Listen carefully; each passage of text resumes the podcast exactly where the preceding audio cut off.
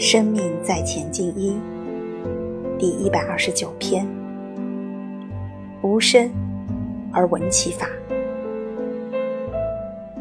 为何你懂那么多，知道那么多，还是活成那样？因为你还是活在道理上，没有在人身上用心，能量没有流转出去，让更多人生命状态更好。我们需要了解，这辈子要成为什么样的人？有时我们内心知识道理有限。孔子的弟子里面有一个叫子贡，算是聪明人，政商关系很好，买什么赚什么，可以举一反三。但他说颜回却可以闻一知十。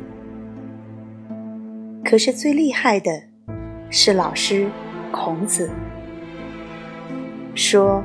五道一以贯之，因为他懂得体用相，一切都是性之作用。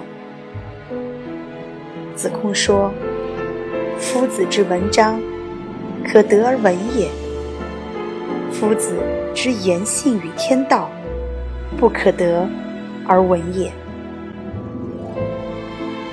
这句话是在暗示各位。他是明传诗书，暗传道。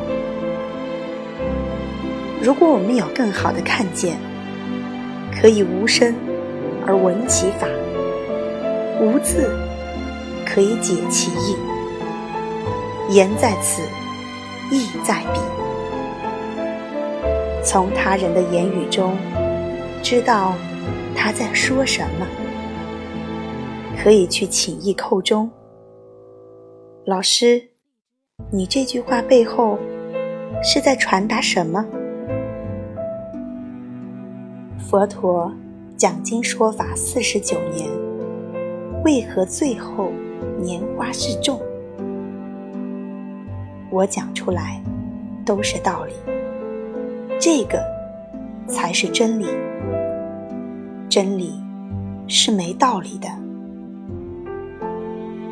明。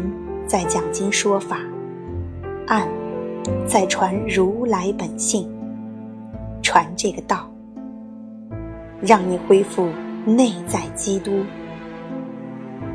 佛陀不是希望你们成为他的信徒，是希望你们都成为觉者，是希望你们明心见性，开悟解脱，恢复本来面目。